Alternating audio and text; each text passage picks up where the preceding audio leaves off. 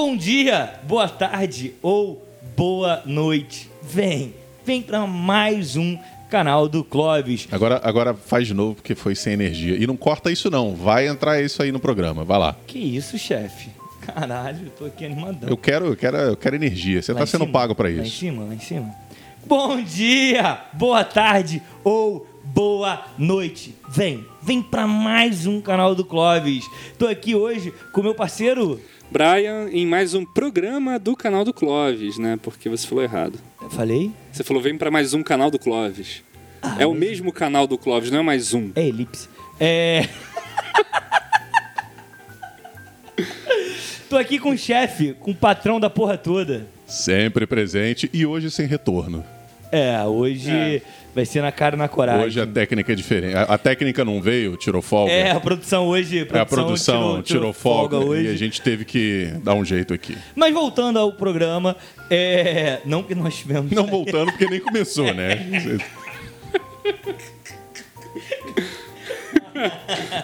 Hoje vai ser uma noite longa. Começando o programa. Esse é só o quarto programa. Imagine quando a gente tiver no centésimo. Hoje a gente vai falar sobre um tema que gera um debate absurdo nas internets aí, nessa rede mundial de computadores, que é a questão da lacração em algumas obras.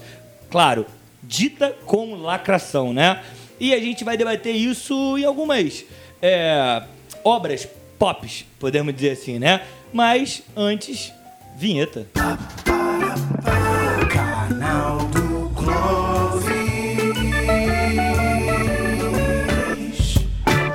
antes, Brian, eu queria que você fizesse abertura dizendo, explicando pra galera que tá em casa, que de repente nunca ouviu esse termo, apesar de eu achar difícil, né? Mas o que é lacração?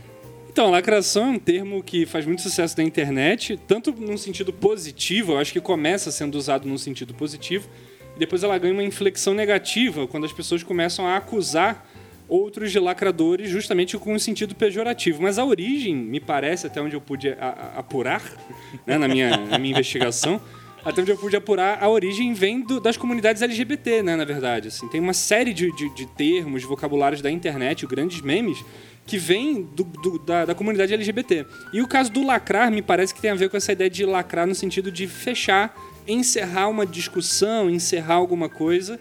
É, então, quando alguém lacrou, é porque ela fechou, ela deu a palavra final, né? Ela fechou ali com chave de ouro, acabou, né? Isso, mano? e lacrou, ou seja, não tem mais o que dizer depois daquilo, né? E aí tem até des- desdobramentos mais assim agressivos da expressão lacrar, que seria lacrar o bottom pi, né, de alguém. Ah, sim! Aquela- essa, aquele- essa eu não conhecia, não. Aquele monossílabo tônico, sabe?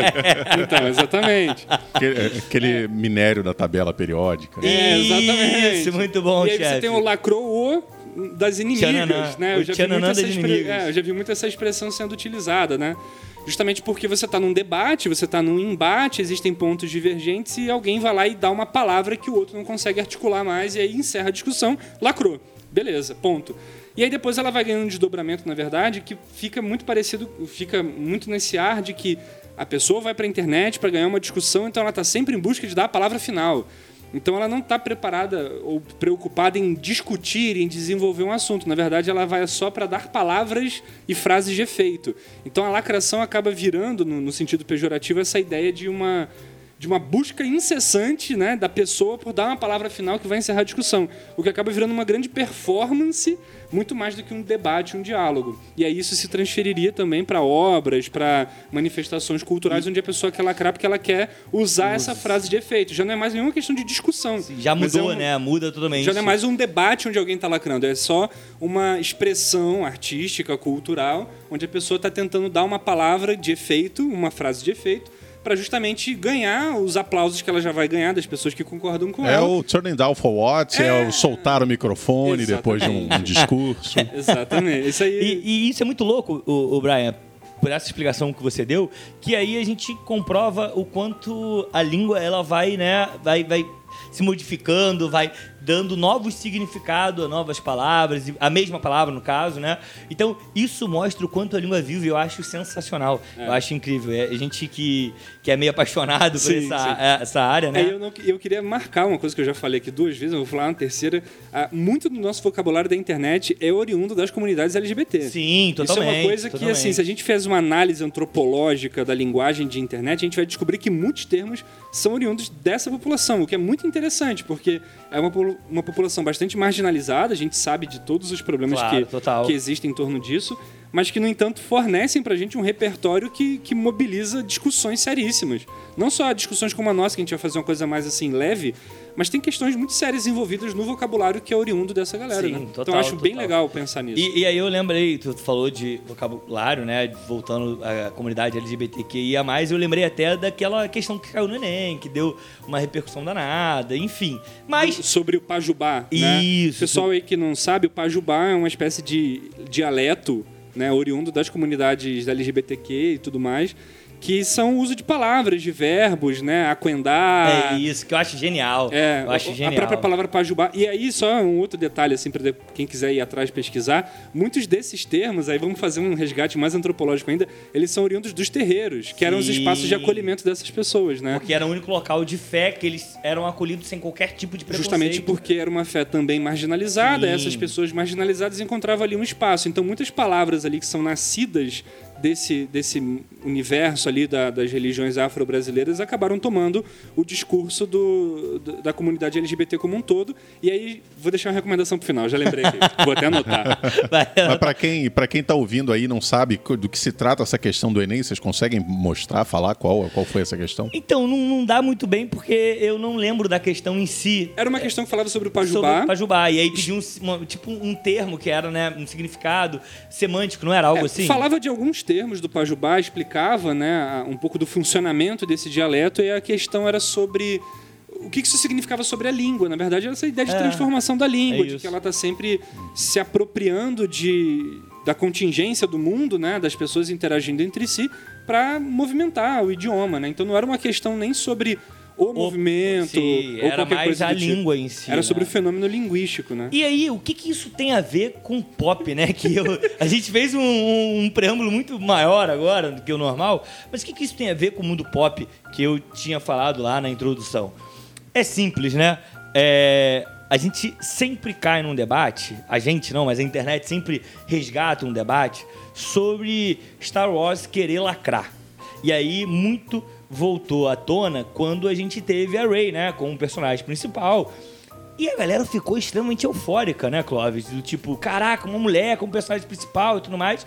E aí começou a essa galera debater um pouco sobre querer lucrar a partir de uma lacração, querer lucrar a partir de uma pauta é, de gênero. É porque você sabe que a esquerda dominou o mundo É. e ela está ocupando os grandes empresários. Os grandes empresários são de esquerda, eles financiam obras esquerdistas. E a Disney é comunista, todo mundo sabe disso. Totalmente, totalmente. Nem Então, tá é brigando claro- por direitos autorais Não, aí. não. É claro né? que uma obra hoje, para conseguir espaço, ela precisa atender ao, ao, ao que se defende Ao Jorge Soros. nesse meio. Então, exatamente, você precisa produzir uma obra que lacre.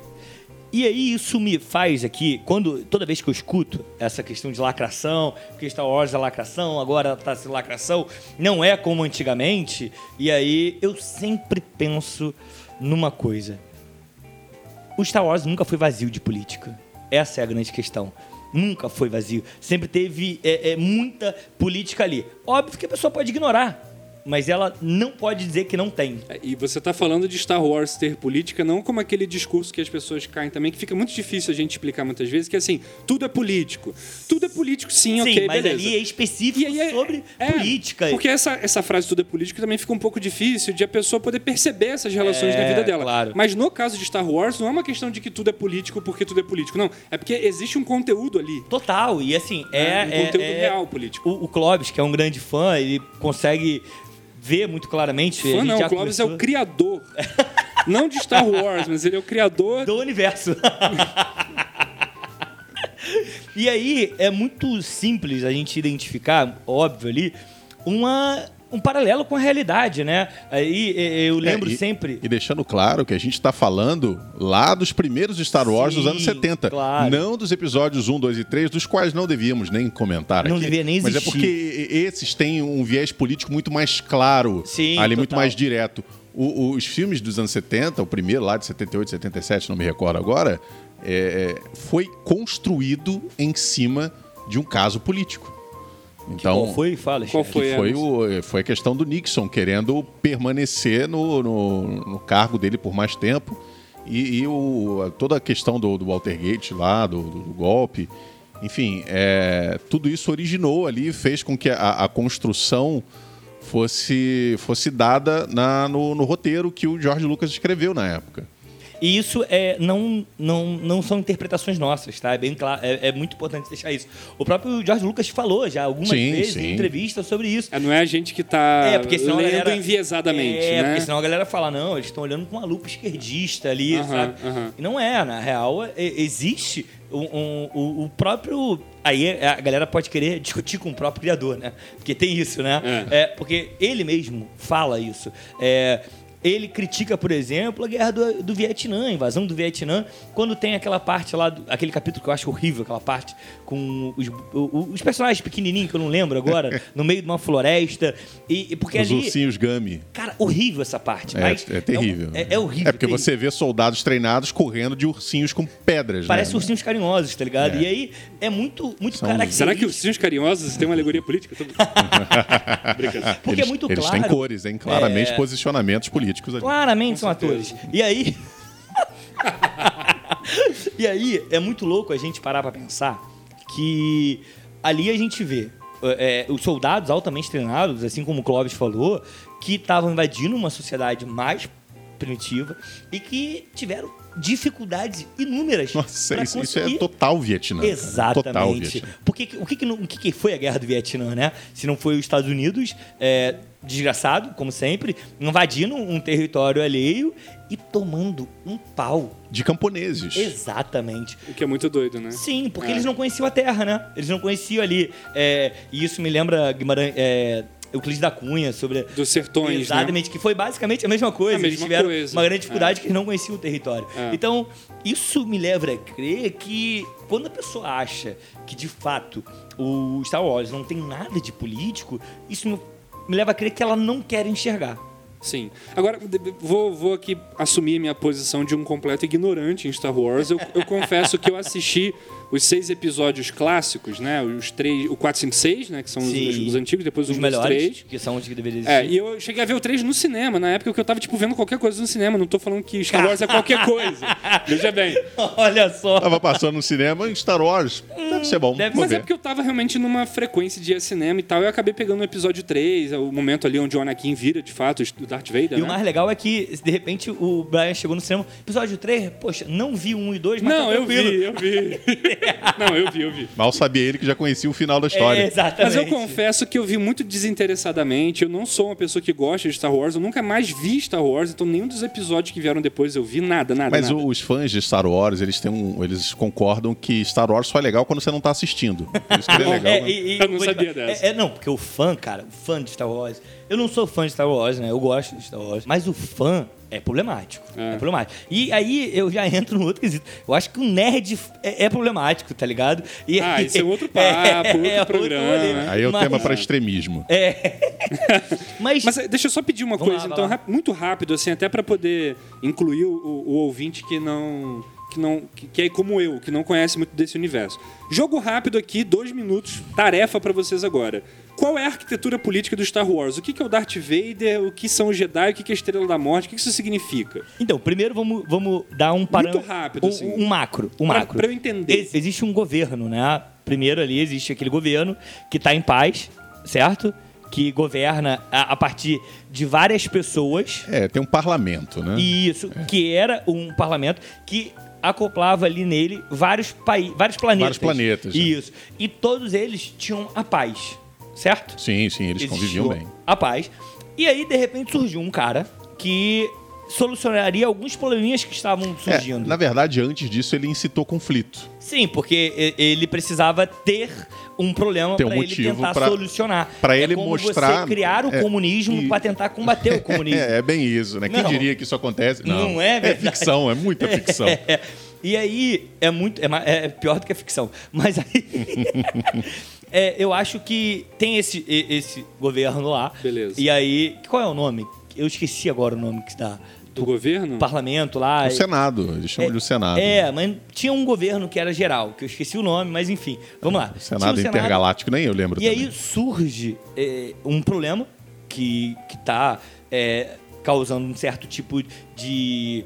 Tá estremecendo a força, vamos colocar assim, vamos usar esse termo. Ok. E esse cara vem com uma solução. Ele, olha, eu sou a solução, eu vou solucionar os problemas. E ele é eleito democraticamente. Beleza? Há uma Democraticamente. Eu pensei nisso. Mário E aí, nasceu. é, ele, ele é eleito democraticamente. E do nada, ele começa a tomar atitudes nada democráticas. Não é? Ele começa a Mas tomar... ele já, ele já era essa armadura. Não, toda porque o. Darth Vader não é esse cara. Eu não tô falando do Darth Vader. Ah, não é o Darth Vader? Não, porque o Darth veja. Vader é apenas uma cobaia Ah, dele. o- não, não, calma, a gente tem uma estrutura. A gente tem o imperador, E que, que é- que, que ele antes era o, o, o- É o senador. o chanceler Palpatine. É, o Palpatine. Ele que, é o grande... Ele tomou o poder. Ele vira o, o senador ali. Com aquele velho discurso. Não, calma aí, a gente vai pegar o poder aqui, botar tudo em ordem, depois É. a gente devolve pra vocês. Isso nunca aconteceu na história real, claro que não, é tudo ficção. E aí, é, o que acontece? O, o- Qual é o nome dele? Eu tô anotando aqui, Palpatine. né? Isso, Palpatine. Palpatine. Ok. Tô fazendo aqui um diagrama. Daí, o Darth Vader, ele é um general dele. Ah. Ele é um- uma tá. secla. Só que ele é um general do campo ideológico, do campo religioso do Palpatine. Exatamente. Ele tem o, o lado militar ali, que são os militares que realmente mandam. O, o Vader ali é o cara da, da- dessa ala ideológica, vamos dizer assim, que tem. É um Olavo de Carvalho. É, ele vai catequizando os outros pela religião. Que Explicar, olha, a força é isso, a força é aquilo. Os militares. ah, porra, A força é a religião deles. Exatamente. É, é isso. E aí, olha que doideira. Ele toma o poder, né? E aí cria o. Eu sempre esqueço. Estrela da Morte. Não, ele, o, o tipo de governo que ele cria, eu esqueci agora. que É o um Império. nome. Isso, obrigado. Ele cria o Império, que nada mais é do que uma força que domina tudo. É Uhum. o exército, de fato, dominando é, todos os planetas. É a ali. ditadura, né? Faz Uma uma ditadura, Sim, eu ditadura, pensei, é uma claro, ditadura, um claro. governo totalitário E aí e ele cria a Estrela da Morte, que seria um. Tipo, não usar máscara, não ter vacina, esse tipo de coisa. ele quer exterminar ali é, a- os, os planetas que não. É, eu, eu acho que a melhor relação pra Estrela da Morte é você ter bomba atômica. Ó, É, você, você vai, é isso, vai é isso. entrar numa comigo? Eu explodo você. É, Estrela da Morte aí- bomba- Isso, Cara, porque, porque ela explode planetas. o planeta. Ouvinte, você tá acompanhando isso? Tá, tá fazendo todo sentido. Muito obrigado. Eu, eu vim pra aprender hoje. É, e aí, como é que você fala que nesta hora. E tem os rebeldes que que que estão. É tipo Dilma, tá ligado? Que tá lutando pra tentar reestabelecer a ordem. Porque a ordem, no caso, foi quebrada. Esse cara que disse que ia reestabelecer a ordem, ele distorceu ainda distorceu mais tudo, a ordem claro. que tinha, E os entendeu? Jedi são, tipo, os revolucionários. Os Jedi são para além, porque é uma estrutura que acaba, que some, né? Porque quando a ordem quebra, eles caçam também os Jedi, com a ajuda do Darth Vader, que é o campo ideológico. Cara, que doideira. E aí ia ser Eu acho que você pra caramba. reassistir o Darth É. É, Isso é ótimo, porque os cara. Jedi, assim, eles eram uma força de ataque, assim, de, de, de elite do, do Senado da República. E, de repente, quando esse poder eh, vira a chave e passa a ter um imperador, os Jedi, eles são caçados, porque eles meio que estão contra Claro. o Império. Então, eles matam, teoricamente, matam todos os Jedi, eles somem dali. E aí, é- essa, essa força de elite que tem essa relação meio religiosa, ela acaba sendo distorcida porque acaba ficando somente um. É. A- aos olhos de todos, somente Sim. um, que é o, é o, é o Vader, que é o, o, o Jedi lá do lado negro, do lado sombrio, né? Que É. mudou depois. E, e aí você tem esse, essa ideia distorcida. E durante. Isso passa 30, 30 e poucos anos do episódio 3, que é quando tudo isso acontece Sim. Para os filmes antigos, né? A Nova Esperança, que é onde vem a- os rebeldes contra-atacar, passa esse tempo todo. E aí ninguém mais lembra, ninguém sabe que existe Jedi, porque ah, Jedi É, porque lembra. desapareceram, né? Eles cara? desapareceram. É. E aí eu te pergunto, o Brian tá muito surpreso aqui. Eu tô muito, eu tô muito chocado. Tinha que ter. Pô, seria bom se A hoje, se hoje fosse gravado, entendeu? Assim, em vídeo. É. Porque a cara do Brian. Tirem uma foto minha e botem como vitrine do episódio pro pessoal entender o que, E aí, Brian? Eu me o que passei. está sendo esse momento pra mim. A foto do Brian com o cara. É, que? Que lacra não lucra? É, E aí eu pergunto a você, Brian. Como dizer que isso é vazio de política, mano? É como não querer que. Como, como querer que isso não envolva questões políticas, né? Porque, na verdade, quando você escala. Aí eu sei que tem todo o lance do John Boyega, né? Que é esse ator negro, né? Tem a menina lá que eu Sim. também não sei o nome dela. Porque aí já é, já é na É uma terceira outra geração. trilogia Isso, já, isso, tá ligado? isso. Não, mas digo assim, é, é aí que começa a vir essa, essa cisão. Sim, né, exatamente. Digamos assim, Eu acho que- que é- de um público que, Que começa. é quando, quando pega uma mulher e um homem negro e coloca como os principais da saga. Sim. Isso. Não, não pode e tal. Sim, sim. Porque isso é lacração. É, é, é questão de política. Star Wars nunca teve política. Eu falei, como aí? Como assim, Como né? assim? Aham. Tá ligado? Aham. Como não tem política? Você que tá aí chocado. Cara, a gente fez um pequeno resumo aqui. É. Eu, eu e o Clóvis batendo cabeça pra tentar resumir toda a obra. Sim. E, cara, como essa. Como isso não tem política, né? É. Muito doido. E aí é aquilo, né? Eu acho que não é que não tenha política. Eu acho que é mais confortável para as convicções dessa galera não enxergar Achar que a não política. Ser. Exatamente. Exatamente. E, e tem um pouco dessa coisa, eu fico pe- pensando aqui, um pouco do saudosismo infantil, que é quando você assiste uma coisa e não lembra muito bem o que aquilo significa, É. os desdobramentos que aquilo tem. É, quando você tem um entendimento superficial. Até porque você tem um filme como. O nome é, antigamente, né? Guerra nas Estrelas. Você pressupõe que ah, é um filme de navinha realidade. atirando e o caramba, de guerra, É. luta de espadinha, mas tem muita coisa ali. É. Isso é só o, o pano de fundo ali. Claro, disso. claro. Porque É, se a gente ainda for que- pro Mandalorian ainda, pô, Sim. pior Nossa, ainda, entendeu? nossa. Vai, vai piorando, Você vai escalando. expandindo, né? É. O que eu tô pensando aqui, eu, eu assisti aos seis episódios da trilogia, das duas trilogias originais, eu não tenho essa.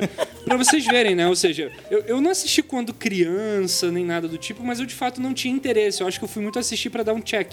Tipo assim, ah, tem que ver Star Wars, a pessoa fala, pá, check, check, check, mas não me interessava de verdade. Então eu criei um imaginário sobre essa série que não é. não tinha essas implicações. Eu acho que as pessoas que assistiram muitas vezes também viram muito mais a coisa do Jedi, a coisa da, da briga toda no geral, sem pensar no que esses personagens significam. É tipo você falar pra uma pessoa que leu algum livro na infância e ela achava que esse livro era um livro ingênuo, e aí um dia você fala pra ela, não, esse livro não era ingênuo, e ela fala, não, mas eu quero a minha ingenuidade de volta. É, um pouco isso, né? É, mal Pode comparando, ser, é, ser. é- é como. é Até pra citar aqui uma outra obra da cultura pop que tem muito isso, muita crítica social, e, e- e por ser um, um material que tem camadas. Bob Esponja, E-. Bob Esponja é extremamente político.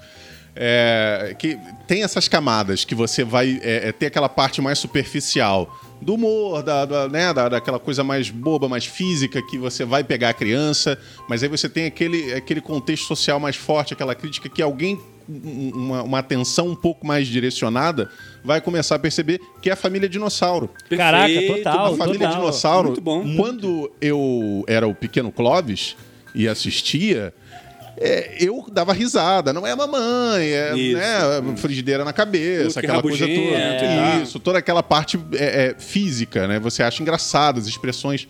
E aí, quando você reassiste isso hoje em dia, você vê que é uma crítica à sociedade americana extremamente ácida. claro. Muito bom, extremamente bom ácida. mesmo. É. Eu- eu- isso me faz lembrar, e aí, de um post que eu vi no Twitter recentemente, que coloca três séries, uma em cima da outra.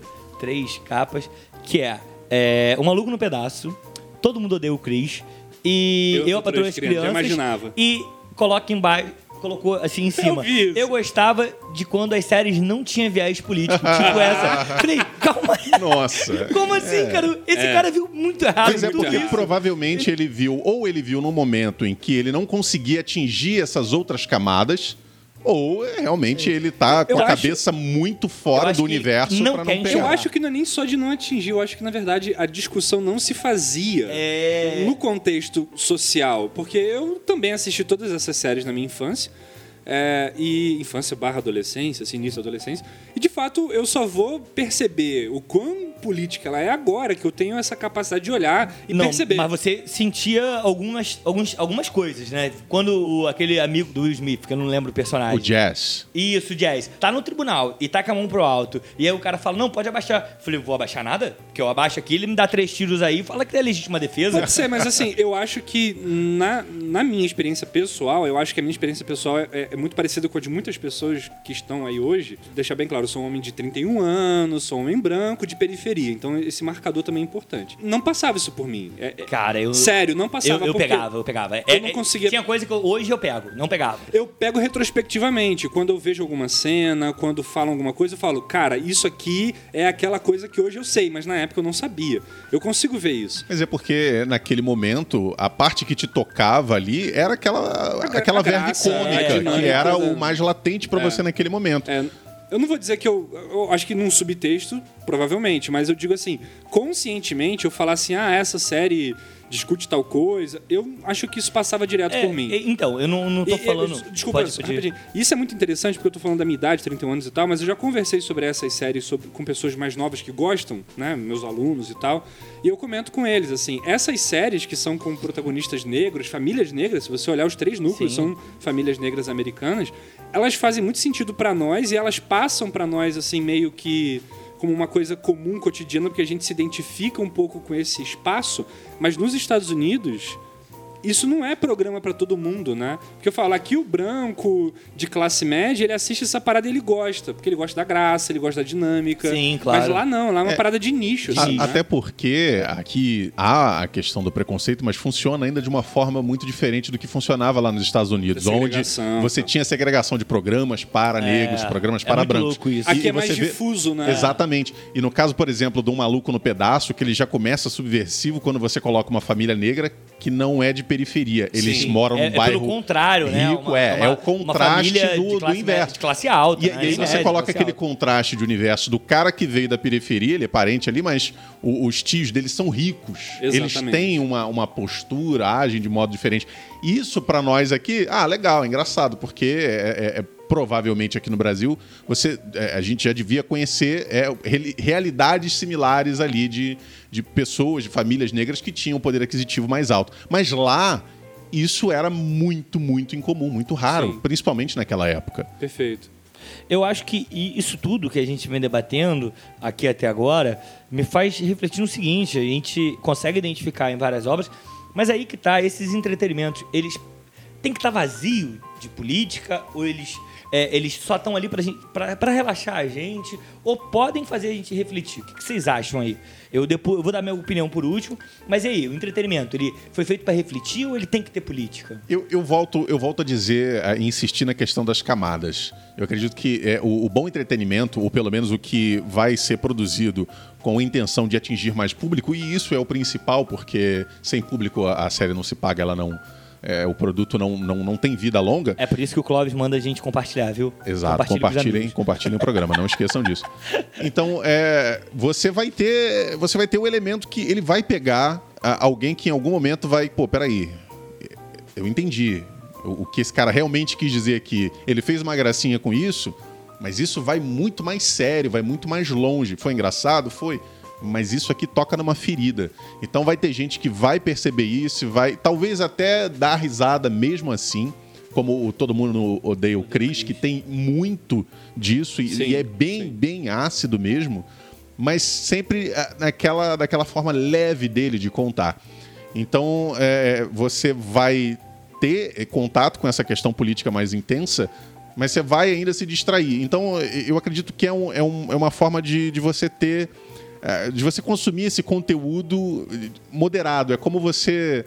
Sei lá, você tá passando mal de alguma coisa, você tomou uma de pirona que é muito amarga e logo você tomou um grande copo de água para descer, ajudar a descer e você não sentir aquele gosto amargo. Beleza. Sim, eu eu sim. acredito que seja bem isso, esse tipo de série. E eu acho que Funciona. é, assim é interessante porque alcança mais público. Pode ser. Porque ainda que num determinado momento você não enxergue isso, Em alguma hora. em algum momento você vai voltar naquele material e você vai perceber isso. E você já vai estar cativado por aquilo. Exatamente. Muito boa, muito Você boa. já vai ter aquilo em você. É, isso é interessante. É uma boa forma de pensar o entretenimento, né? Sim, Justamente. total, total. E eu É. acho que é isso, eu acho que é muito por aí, né? Vai, É, desculpa. tem uma cobrança hoje, justamente, é, essa celeuma da internet de que alguns conteúdos não deveriam ser contaminados por política, porque isso com- compromete a qualidade artística do conteúdo, como se a qualidade artística fosse alheia às implicações da realidade, né? Então tem um pouco dessa desse pedido por uma certa pureza, de uma eternidade da arte, ou seja, não contamina é, esse produto artístico como a questão do seu período, né? Assim, porque parece que data aquilo, parece que aquilo vira uma mera questão panfletária. Eu acho que tem um pouco dessa questão. E de fato, panfletário é ruim, né? Sim, é Perde chato, a graça, né? né? Claro, Fica claro. sem graça. A gente não quer. É, é porque, é, às vezes. Eu falo muito isso sempre.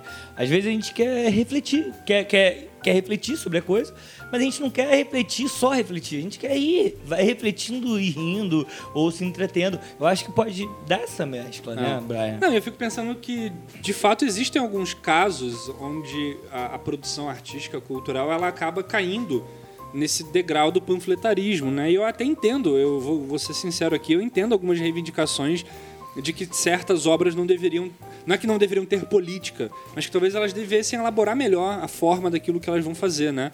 E eu vejo que essa é uma crítica que alguns produtos culturais brasileiros têm sofrido nos últimos anos, quando eles se comprometem com questões políticas muito específicas, né? Então vou dar um caso aqui de um filme, que é o caso do Bacurau, que é um filme que, enfim, explicitamente ele está assumindo um ponto de vista, um Claro, sem posicionamento. sombra de dúvida. É, é, Isso é bem claro, assim. É, mas eu não sei também é, se isso é uma boa estratégia. Eu não estou dizendo que eu não gosto do Bacurau, que eu fale mal. Eu acho o filme muito bom, acho bem legal. Mas eu fico realmente pensando que é um pouco do que o Clóvis falou, assim. Talvez esse filme perca um pouco de conexão com o público que ele poderia atingir e talvez perfurar um pouquinho daquela carapuça ali. Porque ele foi, vamos pensar que se ele. Se, se Porque ele já parte marcado de um ponto, né? É isso. E aí, de fato, você não ele acessa não mais. deixa ele não deixa um espaço vamos pensar assim pra captar a galera É. né ele já parte E, já- e também um artista não precisa querer ser Não, assim. eu claro, acho ele que cada um tem a quiser, né? liberdade. Pode é. Eu- eu É, uma ele- ele só precisa ser consciente de que é, com isso o produto dele ele vai ser mais difícil de descer, né, para para o grande pessoas. público. E ao mesmo tempo que ele vai lacrar no sentido que a gente estava falando, que assim, vai receber muitos aplausos e tudo mais. Mas ao mesmo tempo ele vai ter ele vai uma... se comunicar apenas com o nicho dele né e vai ficar preso ali Ao mesmo tempo, aí já vou trazer o outro lado do outro lado, que é o momento que a gente tá vivendo, que é o momento onde, sei lá, o cara não percebe que Roger Waters tem conteúdo político nas letras. e né? aí, é- aí, aí E aí, assim, aí de fato eu quase que falo assim, então o Bacurau tinha que ter até mais. Pra É. marcar logo esse espaço de uma vez e dizer assim, isso aqui não é pra você, porque você não tá nem se dando ao luxo de tentar entender alguma coisa aqui. Pra deixar claro vamos dizer É, assim eu né acho Porque que tem. Só que isso aí, assim, pensando num sentido mais amplo, eu acho que isso acaba sendo, entre aspas, ruim, porque isso acaba fazendo nivelar por baixo. Já que a mentalidade tá tão viciada em então ver eu preciso criar dessa forma pra essa galera entender que é, assim né E aí parece que as metáforas, as, as camadas, elas viram camadas e metáforas pra quem já tá preparado pra ver a camada e a metáfora. É, e isso é um problema, né? Porque, É. primeiro, que isso vai afastar um público que talvez ali a intenção do autor, né, de passar aquela reflexão, poderia captar, poderia atingir, dependendo de como ele abordasse, e acaba criando aquilo que você falou, ele, que eu falei também, é só um nicho. Eu só vou me comunicar com esse nicho porque só esse nicho vai entender. Eu não quero, eu não quero que a outra galera não consiga entender e fique levando. Vou levar um filme bem clássico aqui, Tropa de Elite.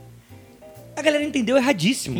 Exatamente. Errado. Excelente errado exemplo. demais, demais. É, é, sabe, às vezes eu escuto os caras falando, dá vontade de ficar dando tapa na cara dele até tira essa, tira essa roupa preta com você na caveira. Sim, Porque sim. o cara não entendeu nada do que o filme passa. É incrível esse filme ser hoje é, o ápice de uma galera que acha que bandido bom é bandido morto.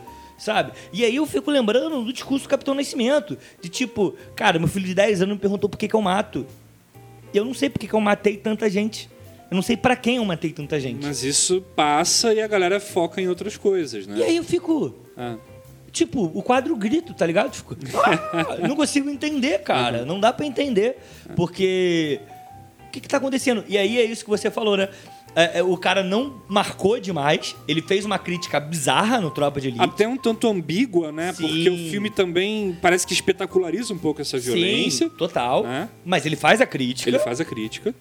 Mas ele parece que não marcou, por mais incrível que pareça, ele não marcou o suficiente pra galera entender a crítica. É, mas aí eu acho que a forma, como o Brian falou, acho que a forma como a história foi contada. Porque da forma como ela foi contada, é, é, ainda que tenha é, toda essa questão de- dele não ser o herói, ele é vendido como herói. Ele é comercializado no filme e tratado como herói. É. Então o grande público, aquele, aquele público que vai, ó, a camada aí de novo, que pega a camada superficial, ele vai ver o cara como herói. É. E essa é a maior parcela do público. Voltando em Star Wars, é, é quando você tem lá o, o Vader e o Palpatine, eles são claramente os vilões.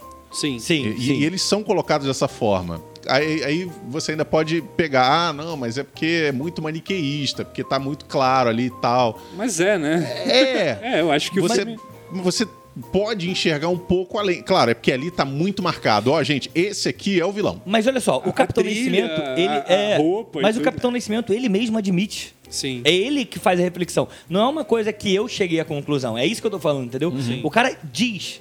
É, é, ele, ele deixa isso claro sobre toda a problemática, o que, que aconteceu ali. Ele narra a partir do. É óbvio, ele sai daquele capitão herói e ele desconstrói porque ele começa a entender a coisa. É por Mas isso parece que, que, eu a tô falando. forma do filme. Então, né? talvez. Sim, a forma do filme vai deixando ele como herói. Mas ele se, o próprio Sim, personagem, sim. vai se colocar no ponto de que, olha, eu estou errado.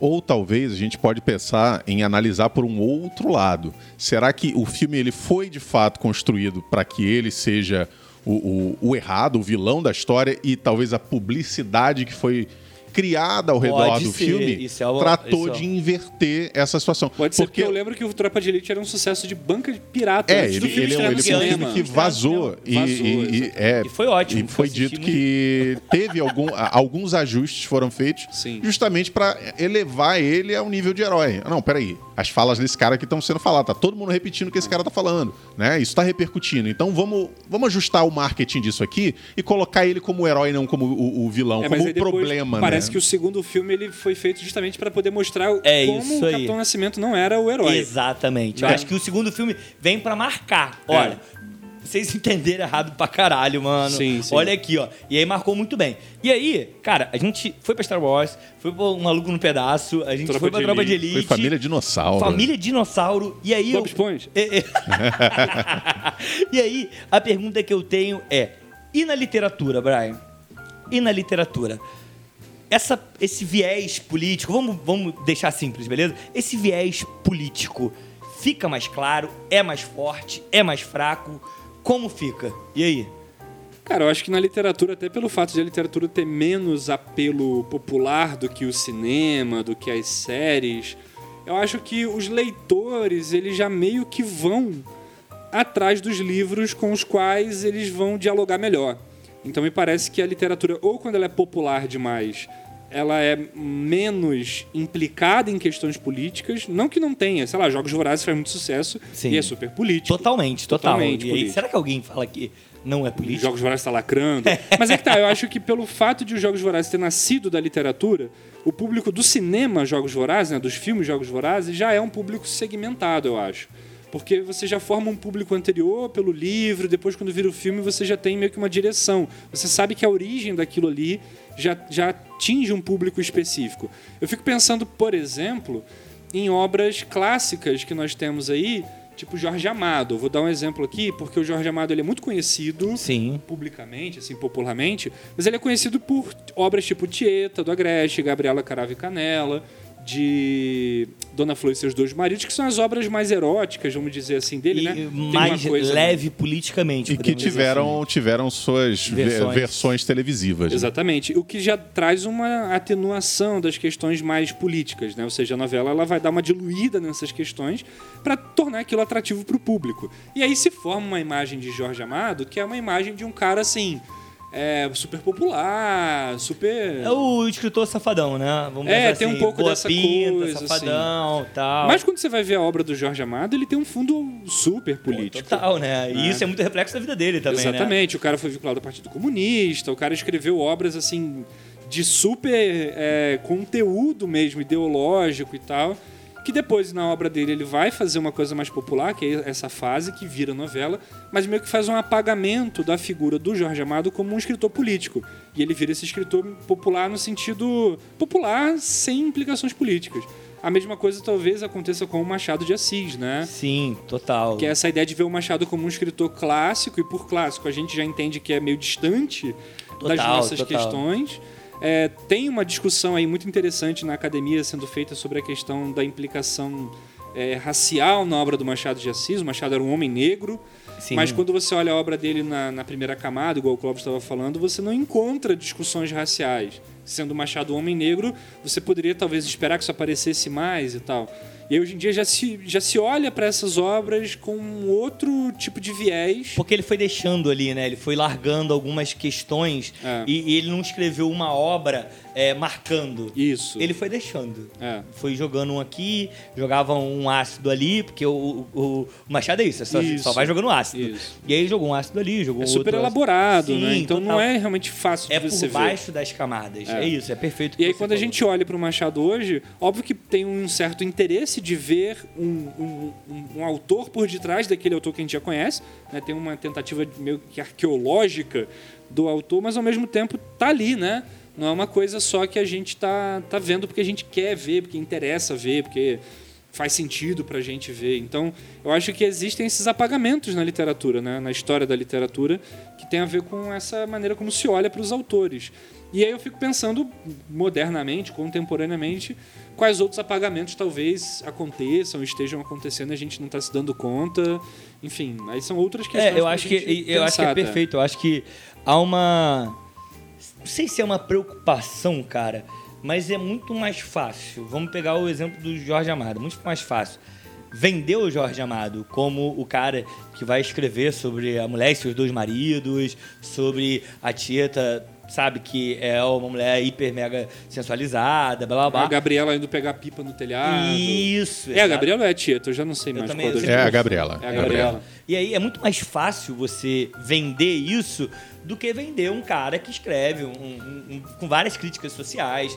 É, eu acho que é, essa- esse apagamento ele é muito para vender, sabe? Para vender, para vender uma coisa que vai não vai te afastar da vida real, Sim. vai te jogar é, no mundo só de entretenimento, sabe? E isso vai dando munição para essa galera que reivindica que o entretenimento não deva ter conteúdo político, porque Sim. parece que essa pasteurização, essa, né, essa, essa diluição das fricções políticas, ela é comum, né? O cara realmente vai ver coisas que não tem essa, essa, esse desdobramento tão forte de política. Então, quando você vai assistir é, um filme, quando você vai ler um livro, quando você pega um- uma coisa passando na TV, aquilo é entregue sempre com camadas, a gente pode dizer que tem, mas talvez elas vão sendo cortadas ou limadas até no próprio processo criativo para que ela possa se tornar um produto público, né? Muitas vezes, eu não sei, eu fico pensando que tem um pouco disso. É, eu acho que também. é esse o caminho. Eu acho que é esse o caminho. E isso é muito louco, sabe? A gente pensar. Eu sempre fico matutando, né?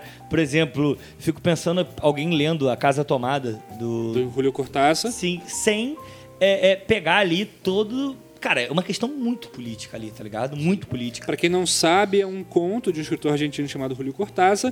A gente tem um vídeo no YouTube, Sim, que é um é- vídeo é- sobre a normalização do Do absurdo. absurdo. E lá a gente comenta um pouco sobre esse conto, muito interessante e tal. A gente troca com vários textos, né? É, Fala de isso, várias isso. coisas. Na época do. A gente tinha esse partir de três livros, mais ou menos, ou três contos, três textos. Misturava E eles e tal. É, e aí eu acho que alguém ler esse conto e não pegar é meio. é- eu não consigo. E esse é muito complicado, porque aí eu acho que eu acabo não levando em consideração que algumas pessoas não querem pegar. Porque também é mais fácil Ah, levar a sim, vida, sim. sabe? Sim. Sem ficar pegando todas essas porradas que a literatura pega. Por exemplo, eu fico imaginando alguém lendo é, Torturado, por exemplo, e não pegando tudo. Sim. Porque só pegando o que é uma história de duas irmãs e tá tudo certo, e blá blá blá. E aí no final tem a outra parte. Ou o público do rock em geral, né? E aí o o Clóvis como o deus do metal aqui, que- e Deus de todas as outras outros estilos musicais. Mas o, o público do metal, só, acho que a gente pode encerrar com esse público, talvez.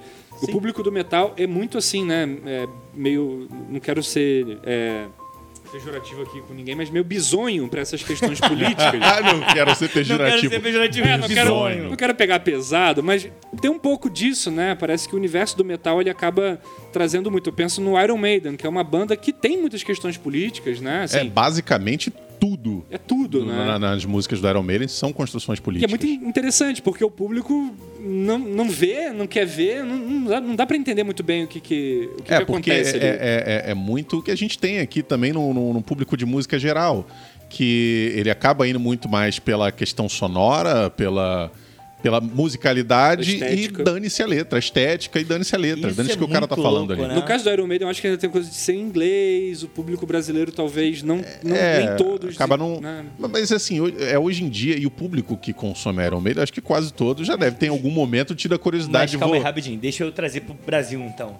Tem público do Dead Fish que fica puto com o posicionamento político da banda. Do Dead Fish. É, é real. É. real. Até teve um post uma vez que ele... Dead Fish é uma banda de hardcore, pra quem não conhece, É. super politizada. E, Total, e e apesar do nome inglês, é, brasileiro. É, é- é capixaba. É, desde sempre eles tiveram um posicionamento muito firme Sim. quanto a isso.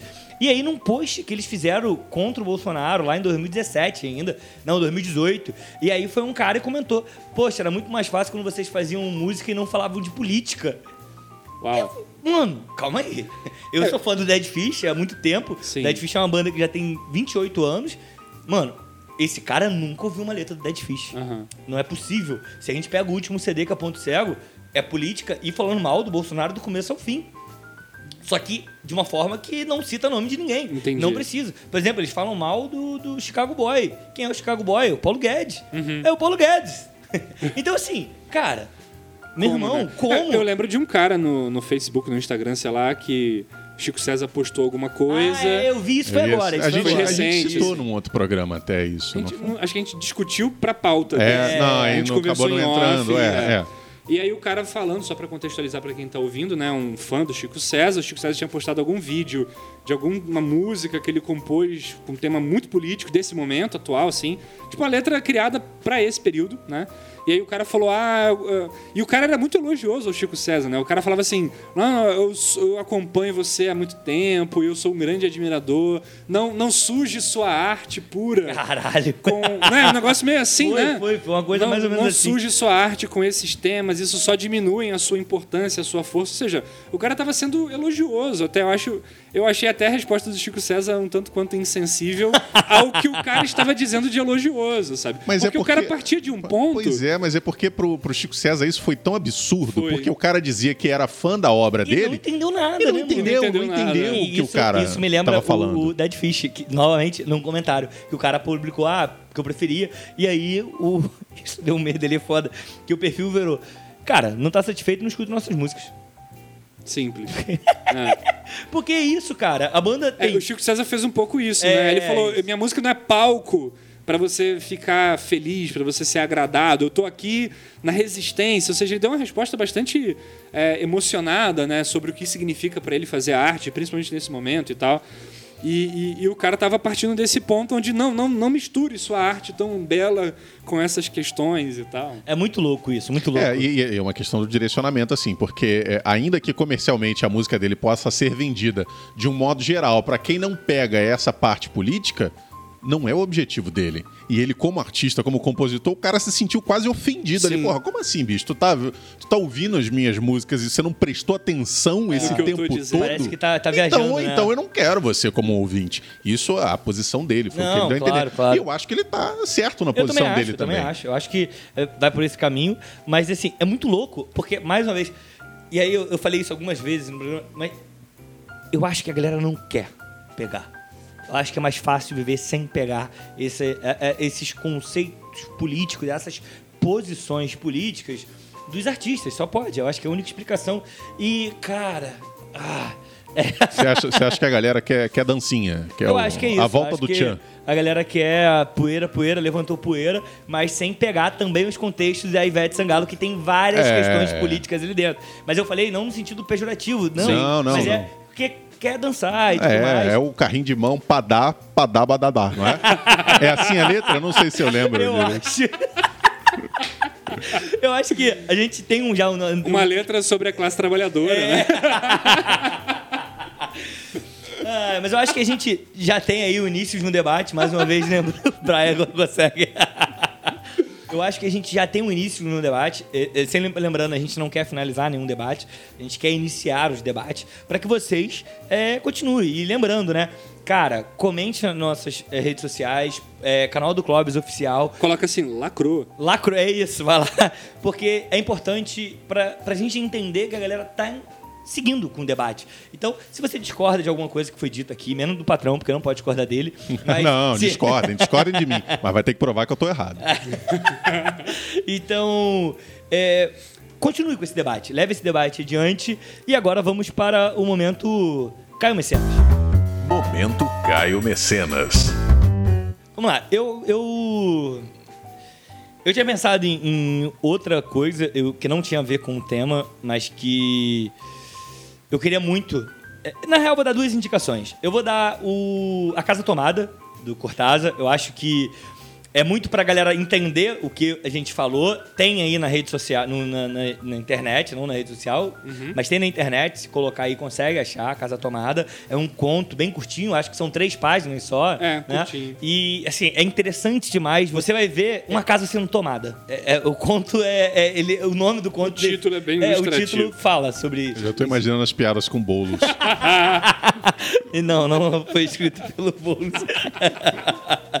e aí, é uma casa sendo tomada e que é uma referência ali, uma alusão clara do que aconteceu na Argentina, sobre a ditadura e tudo mais. Então, vou deixar essa indicação e vou deixar uma outra indicação. Até porque essa foi requentada, a gente já falou sobre isso. Sim, é. E aí eu vou deixar uma, uma indicação que envolve o que a gente disse, né? A gente vive, às vezes, pelo entretenimento, não pega tudo que tá ao redor.